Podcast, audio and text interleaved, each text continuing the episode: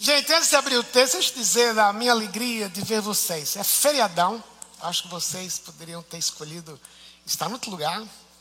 Alguns poderiam ter ido para Cabrobó, alguns para Paris, como a gente costuma dizer. Mas tão bom vê-los aqui, especialmente você que está aqui chegando pela primeira vez. Para a gente tem muito especial sua visita. O que nós queremos e pedimos a Deus realmente é que o seu tempo aqui tenha muito significado para você, para a sua vida. De modo você vai embora para casa renovado, encorajado. E comece também a perguntar mais sobre a respeito do nosso Deus. Você que não está em, casa, está em também, nos vendo pela internet agora ou alguma hora mais tarde. Nosso abraço para você também. Também alegria saber que você está participando conosco deste culto. Eu creio que não importa a, a idade que tenhamos, mas todos nós, a começar de mim, todos nós estamos aqui, um dia perguntamos qual é a vontade de Deus para a minha vida? Pode ter sido quando você estava com seus 14, 15 anos e alguém começou a gostar de você, flertar com você. E você, como você desde aquela época era muito espiritual, né? Deus, será que eu devo namorá-la, namorá-la? Quem passou por isso? E só eu. Eu passei mais quando eu tinha meus 22 anos, né? Mas eu creio que é uma coisa que a gente faz. Ou, por exemplo, quem alguém já, quem aqui já não pensou, por exemplo, em mudar de carreira? Tá? Ou está insatisfeito na sua carreira, na sua profissão, ou quer mudar de áreas. Deus, qual é a tua vontade para a nossa vida? O pior é quando a gente pergunta se Deus quer que a gente se divorcie. Aí é mais difícil, né, gente? Mas, o importante é, todos nós passamos alguns momentos na vida que nós perguntamos, Deus, qual é a vontade do Senhor para a minha vida? E quando nós chegamos nesse ponto, seja porque estamos bem ou porque estamos passando por problemas, atrás dessa pergunta tem outra pergunta. Ok, se Deus mostrar a vontade dele para a minha vida, para a sua vida, nós vamos querer obedecer essa vontade? O texto que nós temos para hoje vai lidar com essa questão. Desde essa pergunta, qual é a vontade de Deus para a minha vida? Eu acho que, além disso, é como é que eu posso descobrir a vontade de Deus para a minha vida? Então, abra comigo em Romanos capítulo 12. Nós começamos a estudar esses dois versículos que eu vou focar hoje novamente, através de outra perspectiva, na outra interpretação, uma outra perspectiva, sobre a ideia de renovar. O domingo falamos sobre, hoje é dia de renovar. Renovar não o ar, mas é dia de renovar a nossa relação com Deus, que sempre nos satisfaz a respeito da circunstância. Mas hoje, olhando para o mesmo texto, vamos olhar para esse ângulo. Como é que eu posso descobrir a vontade de Deus para a minha vida, eu tenho certeza que esse texto, porque é a palavra de Deus, vai nos dar um direcionamento. Romanos 12, a partir do versículo 1, apenas dois primeiros versículos. Portanto, irmãos, suplico-lhes que entreguem seu corpo a Deus, por causa de tudo que Ele fez por vocês. Que seja um sacrifício vivo e santo e do tipo que Deus considera agradável. Essa é a vontade, essa é a verdadeira forma de adorá-lo. Não imitem o comportamento e os costumes deste mundo, mas deixem que Deus os transforme por meio de uma mudança em seu modo de pensar, a fim de que experimente a boa, agradável e perfeita vontade de Deus. É a palavra de Deus para nós nesta manhã. Mas antes de explicar o texto, deixa eu contar algumas histórias da vida real. Os nomes são fictícios, mas os fatos são verdadeiros. O primeiro deles é um rapaz, Marcílio, acabou a faculdade, uma das melhores faculdades do Brasil, com 24 anos, acabou a faculdade, diploma na mão, ele tinha quatro convites para trabalhar. E um dele me liga e fala ali, eu tenho essas quatro portas. Como é que eu vou descobrir a vontade de Deus? Como é que eu sei qual é a empresa que eu trabalho, de modo que eu possa honrar a Deus naquilo que eu vou fazer? Ok. Quantos nós não passamos por uma circunstância? Às vezes oramos por um trabalho, e aparece duas, três portas. Onde Deus quer que eu entre? Será que tem o centro da vontade de Deus? Ou tem vontade de Deus? Eu creio que Deus não tem meia vontade ou quase vontade. Ou é o que Ele quer, ou não é o que Ele quer, ou não é o que Ele não quer. Então, mas ele estava com essa pergunta. Quatro portas, onde eu entro?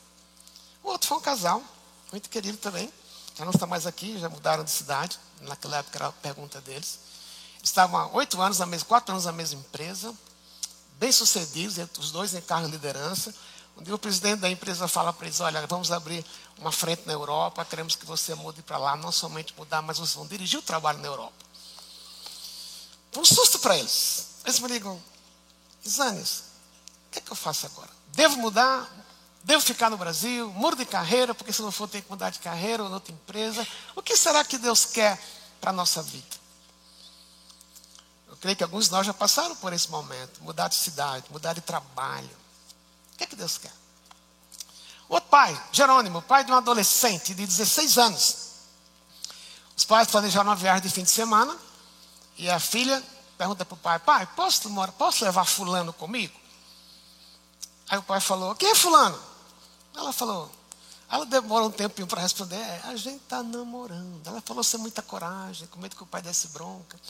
Ele falou: Não, filho, é bom você levá-lo, a gente levá-lo, a gente levar o rapaz conosco, porque assim gente começa a conhecer. Quem sabe a gente vai dar uma opinião muito forte. Se ele é ou não o rapaz que Deus tem para você no futuro. Ela falou: Mas tem outra pergunta. Aí o pai falou: Pode perguntar, filho. É que ele pediu para a gente dormir no mesmo quarto, na mesma cama. A resposta vem depois. Mas o pai perguntou para mim, ligou para mim e falou: E daí, que eu faço, Lisanes? Qual é a vontade de Deus nesta hora? Ok. Tem outro rapaz, chamado Jorge. Nome fictício, mas real. Jorge tem uma empresa grande de instalações. Todo tipo de instalação, empresa grande já estava no, mercado há uns 10 anos. Ele passou da concorrência, não com o governo privado, uma empresa privada. E o presidente da empresa falou para o Jorge, ligou, Jorge, é o seguinte, você tem o melhor preço. Eu creio que eu vou dar para você essa concorrência. Você vai ganhá-la. Mas eu preciso pedir uma coisa para você. Você sabe que o pagamento vai ser muito alto. Vai ser bom para a sua empresa, vai dar nome para a sua empresa. Mas eu quero fazer um acordo com você. Quando eu te pagar, você vai declarar para o imposto de renda apenas metade do que eu te paguei. Outra metade a gente acerta. Jorge me liga, como se eu fosse Deus. A gente era muito amigo. Ele perguntou, Lisandro, o que é que eu faço? Ok. São quatro histórias reais. Que alguns de nós já passaram por todas ou por algumas. Mas a pergunta é, como é que eu descubro a vontade de Deus para a minha vida? Primeira coisa que eu quero que vocês percebam no texto, tentando lidar com essas questões, é que o texto fala sobre a vontade de Deus. E na realidade, Deus tem vontade dele para mim, para você, para todos aqui no salão, para quem nos vê pela internet. Deus tem uma vontade. Por exemplo, em Efésios capítulo 2, versículo 10 diz que nós somos feitura deles, feituras de Deus, criados de antemão para as boas obras que ele preparou para nós. Isso quer dizer que eu tenho que falar assim, Deus tem um plano para a nossa vida? Tem. E o singular é que Deus planejou isso antes mesmo da fundação do mundo, quando a palavra diz de antemão, ou, ou predestinadamente, isso foi antes da criação do mundo. Assim como Deus escolheu você para crer nele antes da fundação do mundo, o plano que Deus tem para a sua vida, ele já planejou. Mas qual é esse plano? Mas o fato é que Deus tem algo com você, para você, para fazer através de você, para através de você abençoar outras pessoas e mesmo abençoar a sua vida. Mas como é que eu descubro? primeira coisa que eu quero que entenda é que Deus tem esse plano. Deus tem vontade, mas tem três aspectos da vontade de Deus que eu queria que a gente pensasse. O primeiro aspecto da vontade dele é que Deus tem uma vontade soberana. Deus é soberano. Nada que acontece neste mundo, além de não fugir do controle dele, mas também Deus tem algumas coisas que Ele quer que aconteça, e aquilo que Deus quer que aconteça, nada vai impedir de acontecer por causa da soberania dele.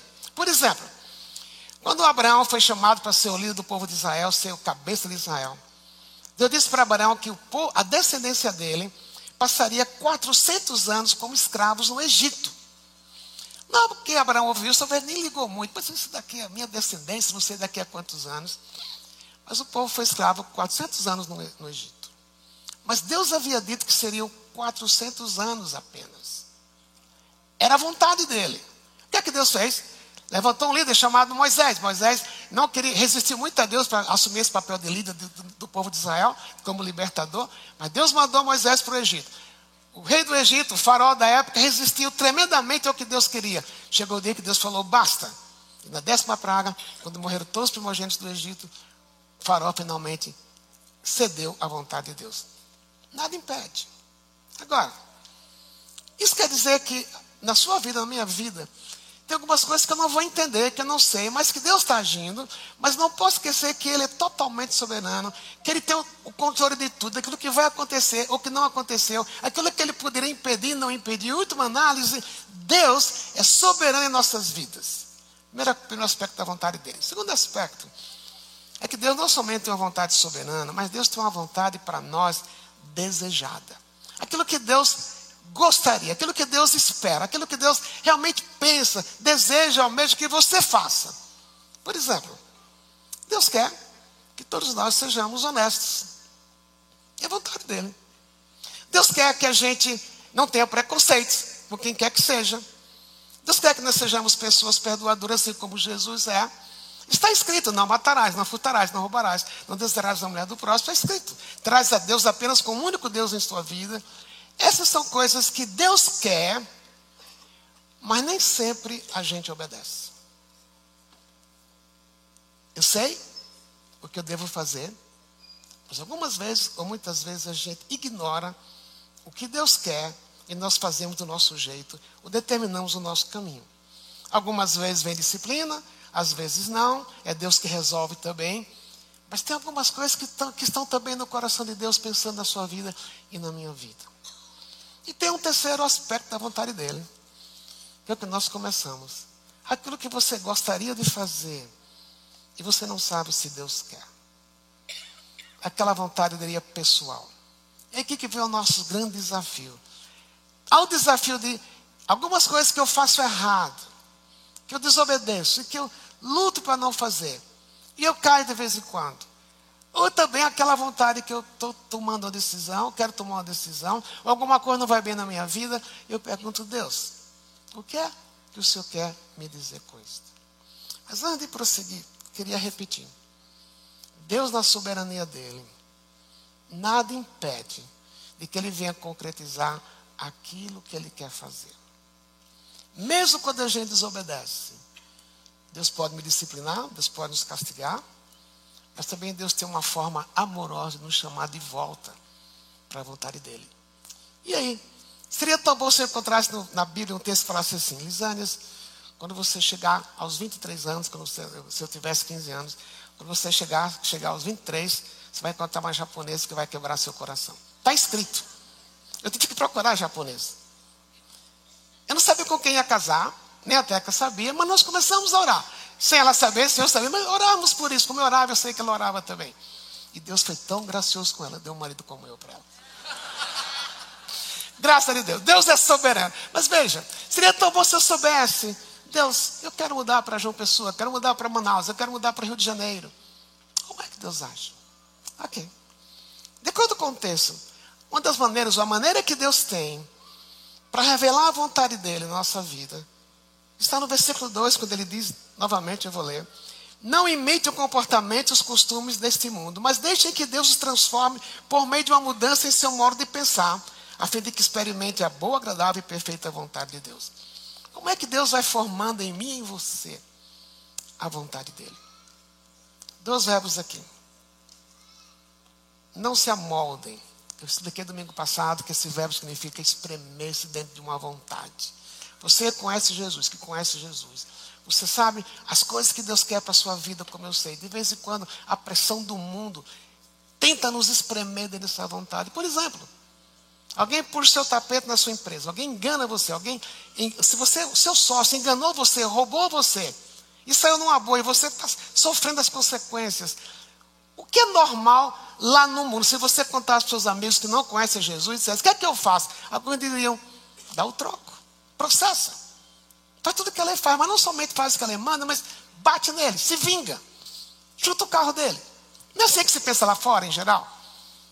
Ou aquela, você tem uma página no Facebook, você colocou uma frase que as pessoas começam a te criticar e querem cancelar você. Dá vontade de dar um troco também de colocar uma frase que agrida as pessoas.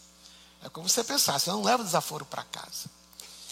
Essa é a forma que o mundo pensa. Agora, a gente veio desse mundo, nós vivemos nesse mundo e moramos nesse mundo, mas é que Deus diz: não se amolde, não tem essa forma de pensar. E quando ele diz não tem essa forma de pensar, mas ele diz também, mas procure deixar ser moldado por Deus não é simplesmente, meus queridos, eu mudar de roupa. Eu tirar uma camisa e colocar outra. Não é simplesmente assim, bom, eu estou com raiva, mas ter raiva é ruim, eu não vou ter raiva. Isso não funciona. São pequenas decisões que a gente não tem o poder de fazer se tornarem concretas. Então, como é que eu faço? O texto responde: não se amode ao mundo que vocês vivem, mas deixem que Deus transforme a sua mente, de uma renovação de mente. Então, o que é que é essa transformação? É quando eu digo, Deus, eu quero me vingar. Aquele meu colega puxou meu tapete, eu ia ser promovido, não fui promovido porque ele falou mal de mim pelas costas. Ou é aquele seu vizinho que está sempre importando você, que tem um cachorro que não para de latir de madrugada, você tem vontade de processar o vizinho, de mandar ele para outro apartamento. O que é que eu tenho que dizer, Deus? Se eu pudesse, você sabe que é minha vontade. Dar um tiro de cima para baixo. De baixo para cima, que é meu vizinho do, de cima, que não deixa o cachorro me deixar. Não deixa o cachorro. Não faça o cachorro, não me deixe dormir. Alguém já pensou assim? Ninguém. Essa é a igreja santa. Eu tenho que dizer, Deus, essa é a minha vontade. Seu marido tratou você mal. Ignorou você num assunto. Nem perguntou nada. Foi grosseiro, foi rude. O normal dentro da gente é espera a próxima vez. Você vai pagar direitinho, vai beber na minha mão. Eu tenho que dizer, Deus, essa é a minha vontade. Esse é o meu desejo. Está aqui, mas Deus, não é assim que o Senhor pensa. Porque se eu quero vingar do meu cônjuge, a Bíblia diz que a Deus pertence a vingança. Mas eu não penso assim. Mude o meu coração. Por isso ele disse que essa transformação não é você que faz, não sou eu que faço. É Deus que opera em você e em mim esta renovação. É um novo algo, como estamos chamando, brincando com a, com a campanha. Mas o fato é que eu não tenho o poder de causar mudança de mim. A não ser que eu diga para Deus, eu estou errado. Essa é a minha vontade. Muda minha maneira de pensar. Esse é um processo que só o Espírito Santo produz em você. Não existe mudança interior sem eu dizer, Deus, eu estou errado. Muda o meu coração. Porque é o Espírito Santo que habita em você, é Deus que habita em você, que vê o que você está sentindo, que não fica toda hora buzinando o seu ouvido, ele tem uma maneira amorosa de, tratar. Mas o fato é, eu não consigo mudar a minha forma de pensar. Eu não, estou num mundo que pensa totalmente diferente de mim. Mas Deus, produz essa mudança renova em mim, traz um novo ar, que eu passe a pensar, que eu passe a agir como o Senhor gostaria que eu agisse, dentro dessa vontade revelada que o Senhor tem. Eu tenho que reconhecer, Deus, eu não consigo fazer isso por mim mesmo. Mas o teu Espírito Santo que habita em mim tem o poder de produzir esta mudança. Eu não sei se alguns corações aqui, algumas mentes aqui, soltaram algumas coisas que você tem feito. Que você sabe que não é o que Deus quer. Talvez você nunca tenha dito, Deus, eu sei que o Senhor não quer, mas eu, eu nem tenho vontade de mudar. Não é sério isso? E parte é honesto você dizer, eu não tenho vontade de mudar, mas o que é o que é o certo? Então, baseado no capítulo 12, no versículo, no começo do versículo 1, quando ele falou, por causa das misericórdias de Deus. A razão de eu dizer, eu estou errado, eu peço que o Senhor mude. É porque o Senhor foi tão misericordioso comigo. O Senhor mandou Jesus para morrer na cruz por mim. Jesus passou o que eu passo, mas nunca pecou. Então, Deus, eu posso nem ter a vontade, mas produz em mim essa vontade. Isso não quer dizer que você vai ficar de braços cruzados. Eu espero, vou esperar que Deus produza a mudança, não. Então, quando, quando o ressentimento vem à sua mente, vai dizer: Deus, eu estou ressentido. Eu quero perdoar. Jesus falou que era para perdoar 490 vezes. Você não consegue ofender ninguém 490 vezes por dia, mas com certeza você consegue relembrar 490, 490 vezes por dia o que fizeram contra você. O que é que eu faço nesta hora? Se eu quero a vontade de Deus, eu vou dizer: Deus, estou com raiva. Perdoe-me, muda. Eu quero mudar. Aí Deus dá uma oportunidade de você servir aquela pessoa. Aí você vai dizer assim: bom. Ela está precisando de alguma coisa, eu vou dar, mas isso é hipocrisia. Eu estou com raiva dela. Não. Se você faz isso, Senhor, a minha vontade era fechar a minha mão, não dá nada. Mas porque eu quero refletir o Senhor. Eu quero abrir a minha mão e servir aquela pessoa. Isto é renovação de mente. Isso é a maneira como Deus vai produzindo em você. Um, se eu posso falar, uma caminha, um chão, para que a vontade dele, quando você tiver que descobrir algumas coisas que não são tão claras, você ter a cabeça preparada para entender o que Deus está lhe mostrando. Primeira coisa, se a vontade de Deus, então, é que Deus tem uma vontade pessoal, mas Deus é soberano. Segunda coisa é que Deus mostra a vontade dele enquanto ele renova a nossa maneira de pensar. Mas aí o que é que surge? Qual é o resultado disso? O texto diz que Deus muda a nossa maneira de pensar.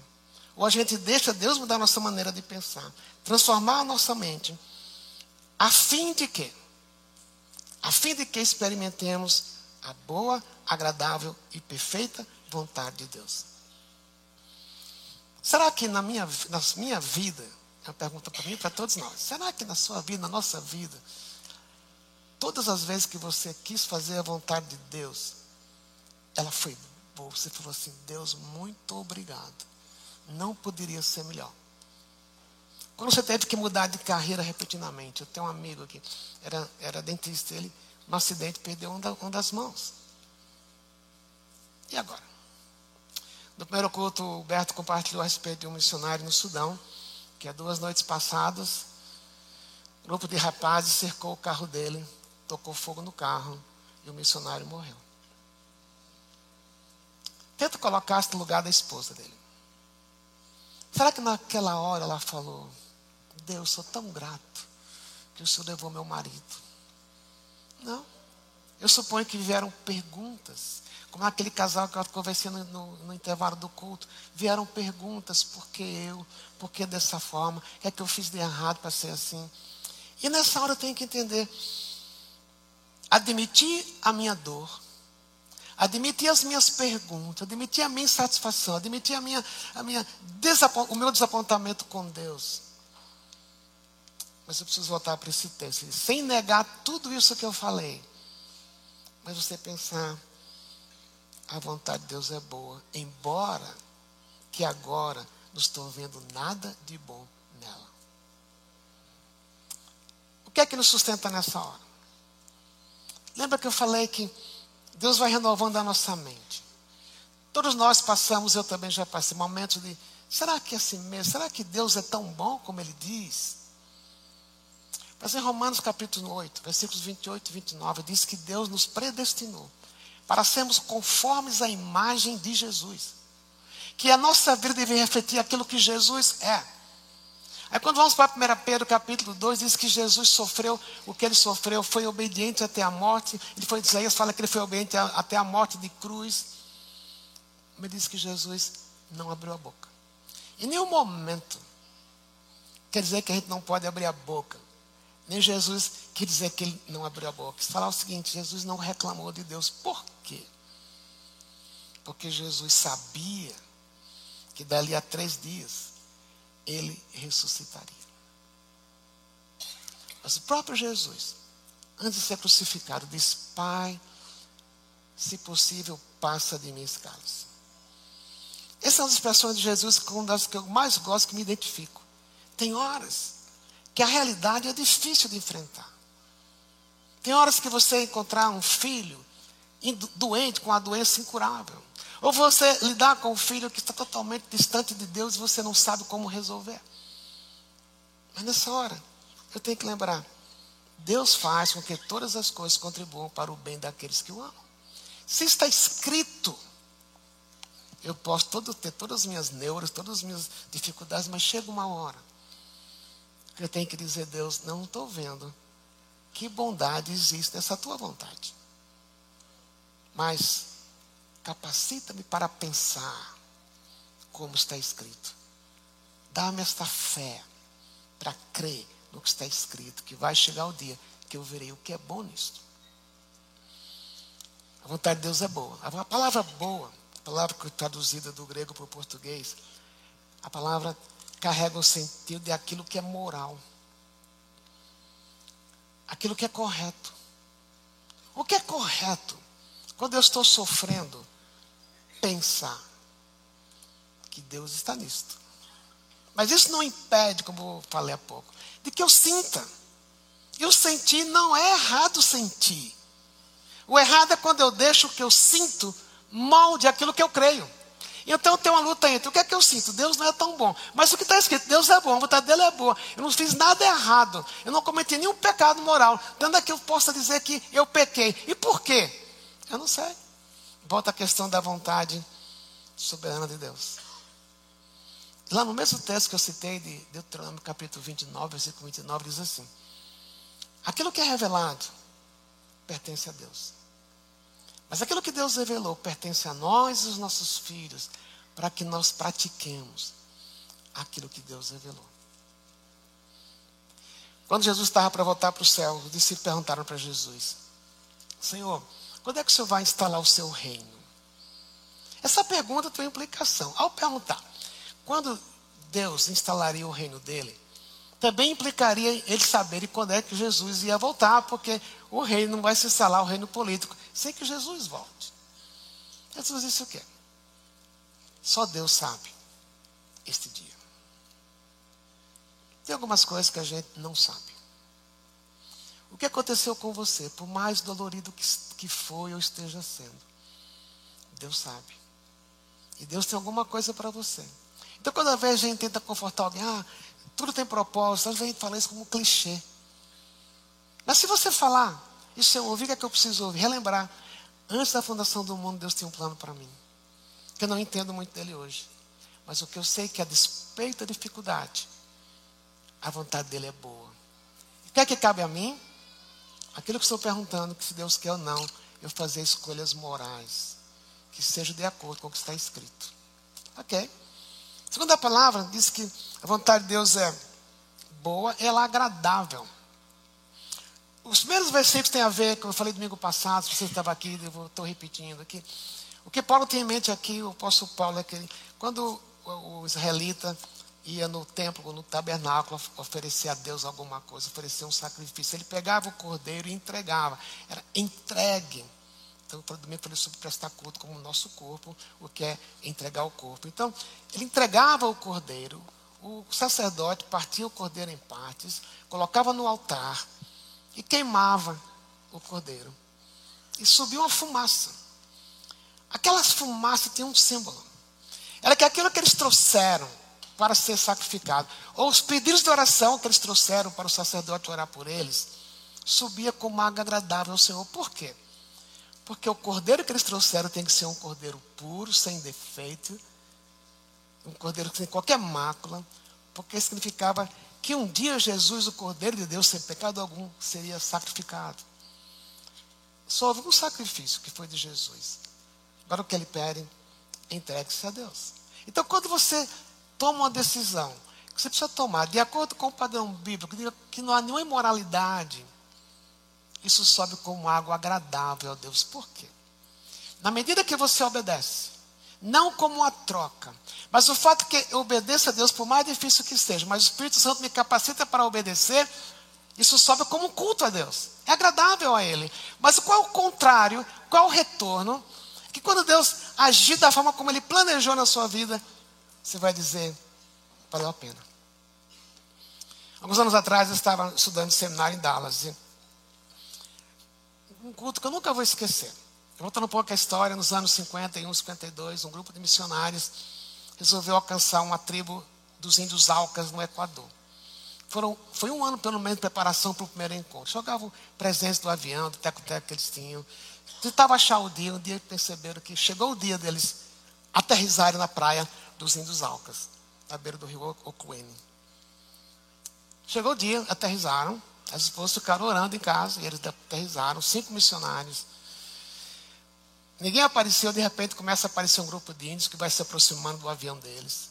Eles com presente na mão para distribuir para os índios. Os índios pegaram, mas de repente os, todos os índios cercaram o avião, cercaram os missionários e assassinaram cada um deles. Mataram os cinco missionários.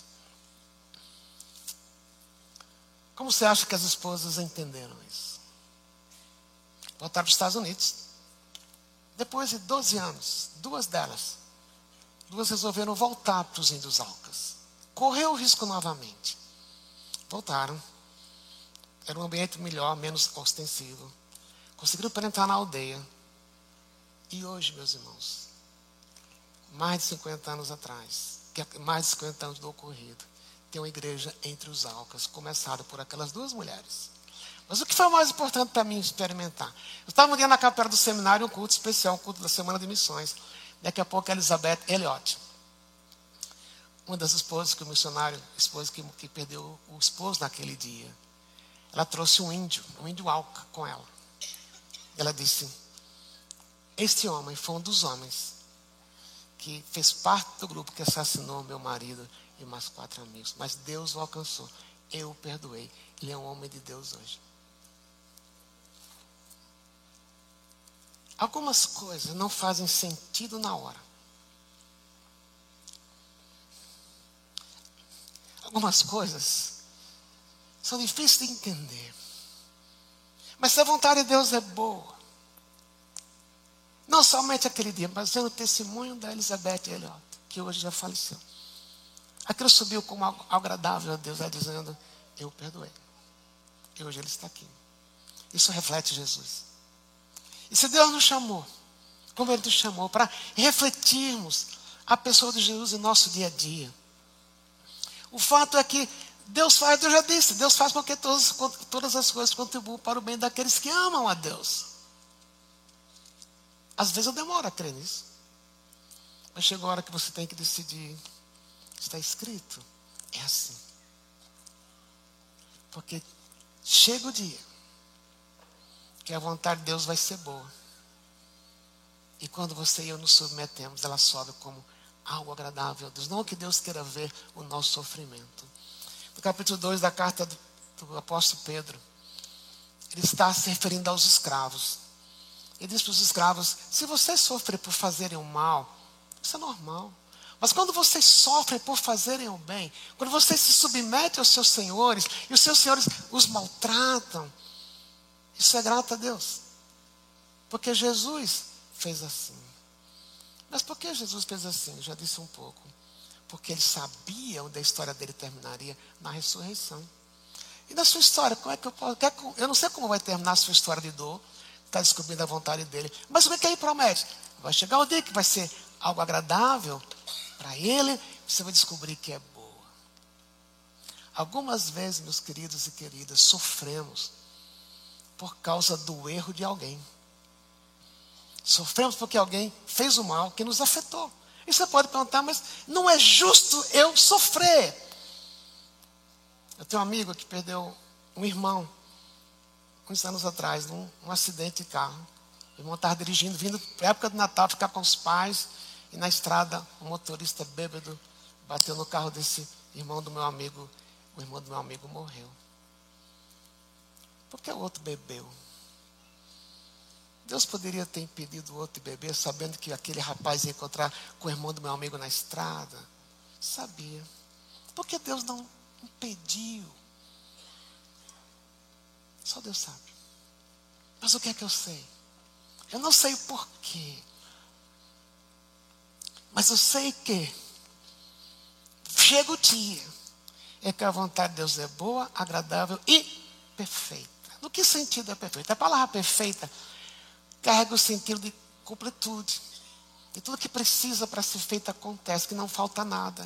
Então, quando Deus deixa você passar por vontades, por, por experiências, que às vezes são doloridas, mas Ele diz: olha isso como eu trabalhando na sua, na sua vida, Creia que aquilo que você precisa, aquilo que eu preciso para atravessar aquele momento de incerteza, aquele momento que eu não entendo o que está acontecendo, que Deus vai lhe capacitar, vai me capacitar, vai nos capacitar para atravessar aquele momento, por mais difícil que seja, mas se Deus prometeu, se a vontade dele é perfeita, isso significa que Deus capacitará você, ou está capacitando para atravessar momentos difíceis. Não quer dizer que tu não vai chorar, que não vai reclamar, não é isso que eu estou falando, mas baseado nessa verdade, que a vontade dele é completa. Então, quando eu resolvo agir de acordo com a vontade dele, mesmo que eu perca, ou mesmo que eu me alegre, a capacitação vem. Por quê?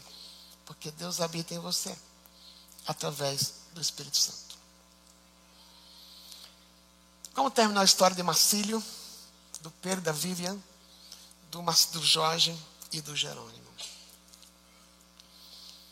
Quando o aluno me perguntou o que, que ele fazia, se devia filho ou não, é, dormir com o namorado, simplesmente perguntei: o que é que você acha que Deus fala a respeito de sexo fora do casamento?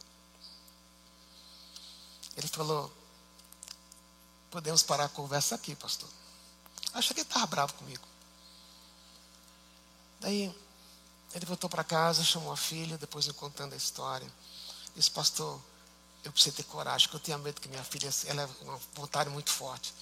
Eu tinha medo que ela se lá contra mim, que ia embora com o namorado. Tudo passou pela minha cabeça. Mas ele pensou, eu tenho que fazer o que é certo. Aqui na minha casa, quem dá as regras sou eu e a minha esposa. E nós não cremos que você transar com o seu namorado vem de Deus.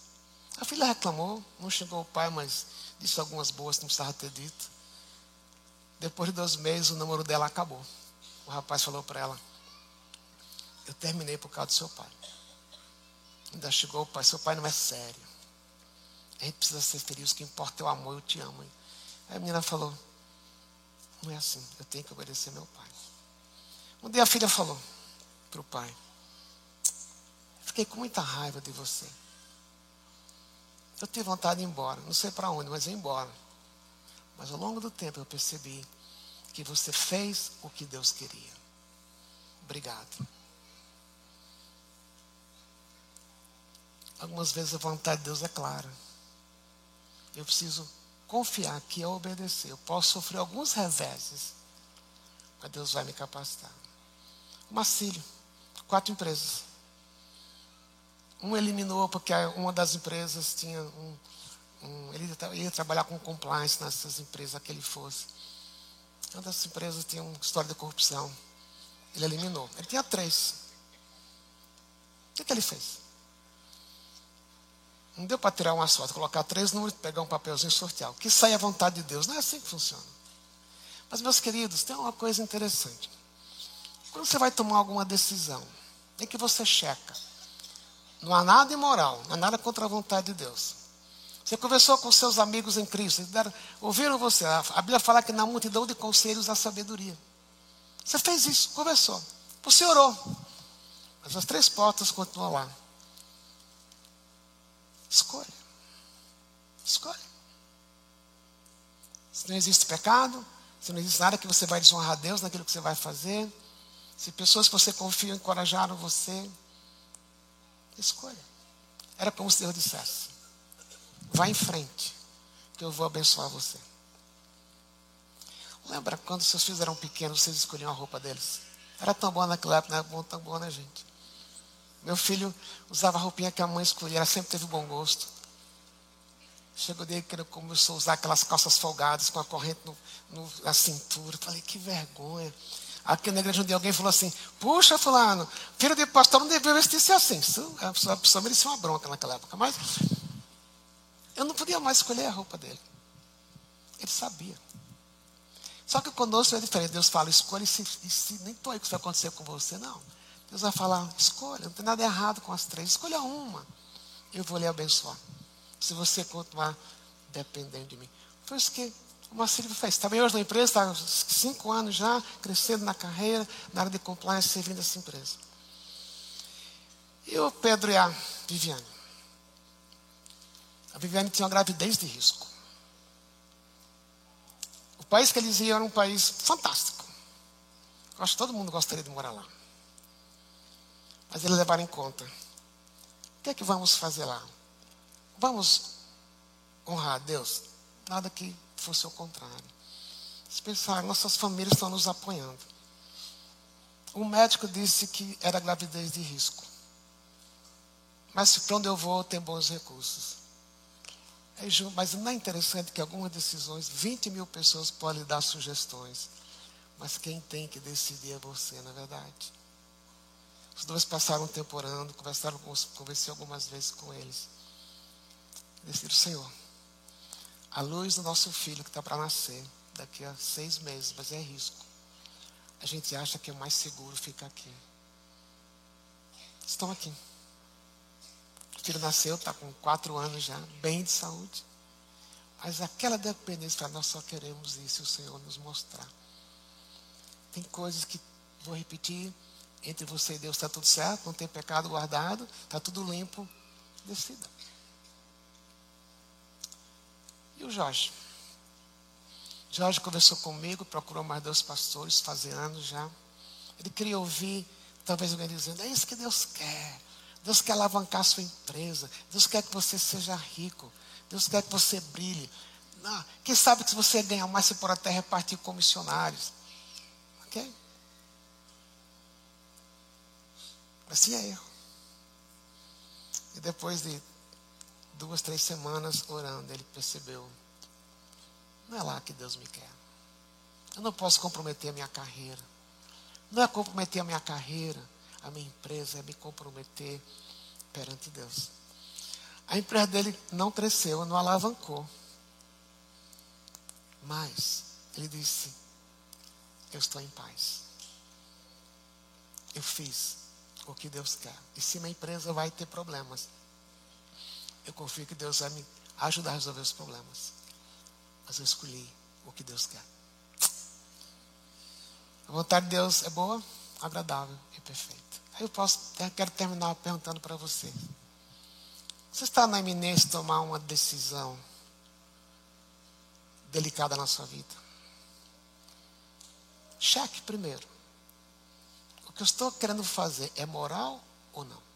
É moral ou imoral? Que eu estou querendo fazer, eu viso agradar a Deus ou agradar a mim mesmo?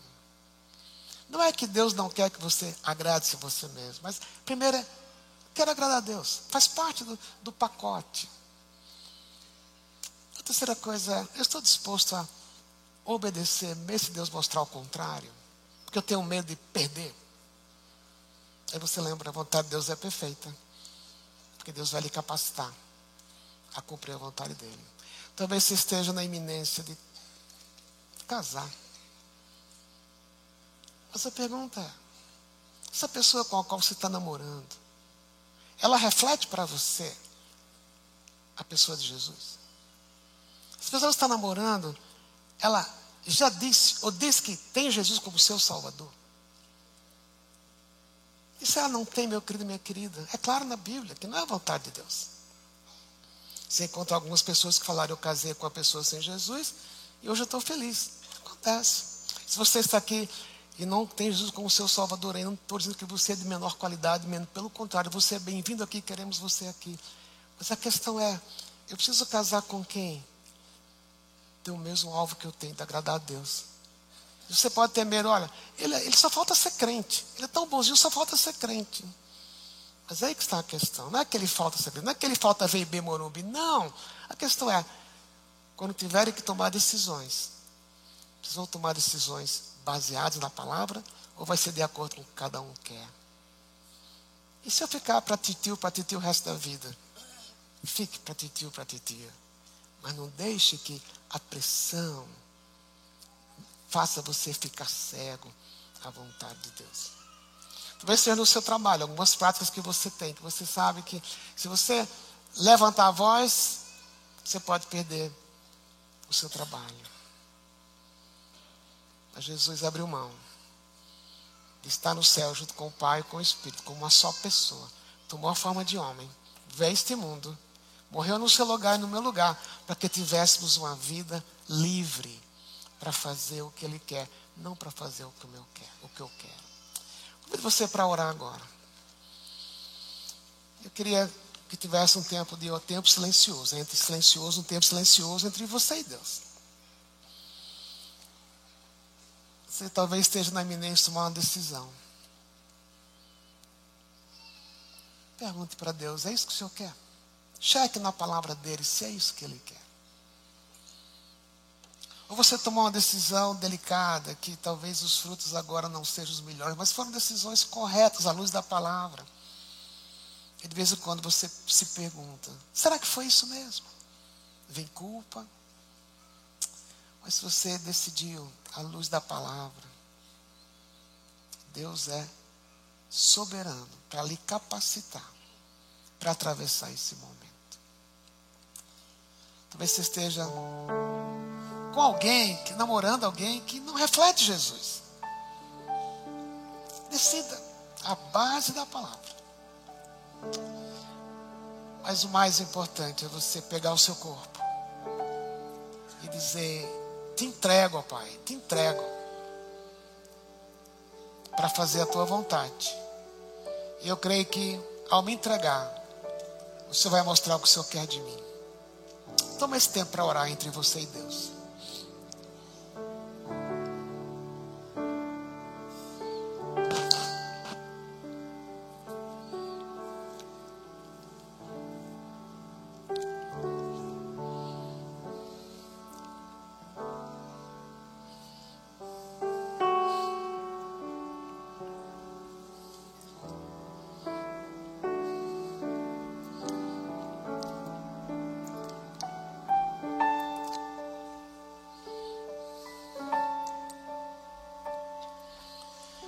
Pai, obrigado porque mesmo se, mesmo quando não temos nem força para falar, o Senhor nos ouve, o Senhor nos vê. E o Senhor ouviu no coração de alguns aqui gratidão. O Senhor ouviu perguntas, o Senhor ouviu dúvidas, o Senhor ouviu medo, medo de te obedecer. Mas o que nós queremos, Pai? É como a nossa resposta às suas misericórdias a nós, viver uma vida de acordo com a tua vontade. Aquilo que nós não temos como controlar, Deus. Aquilo que a gente esperava que o Senhor impedisse, o Senhor não impediu.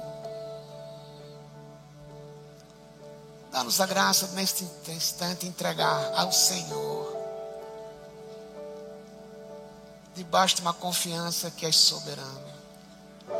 E que a gente descubra na tua soberania o teu amor por nós. Abençoe aqueles, Pai, que já que estão precisando uma direção clara do Senhor. Dê para eles essa direção. Mas acima de tudo, que vivamos cada dia como um culto, que o nosso corpo, cada dia, aquilo que pensamos, fazemos, agimos, aquilo que nossas mãos tocam, os nossos pés andam, que seja um culto ao Senhor como estamos fazendo agora. E agora queremos cantar essa música, como nossa oração também. Uma oração de entrega, para cada dia experimentar a tua vontade em nossas vidas. Pedimos assim, em nome de Jesus. Amém.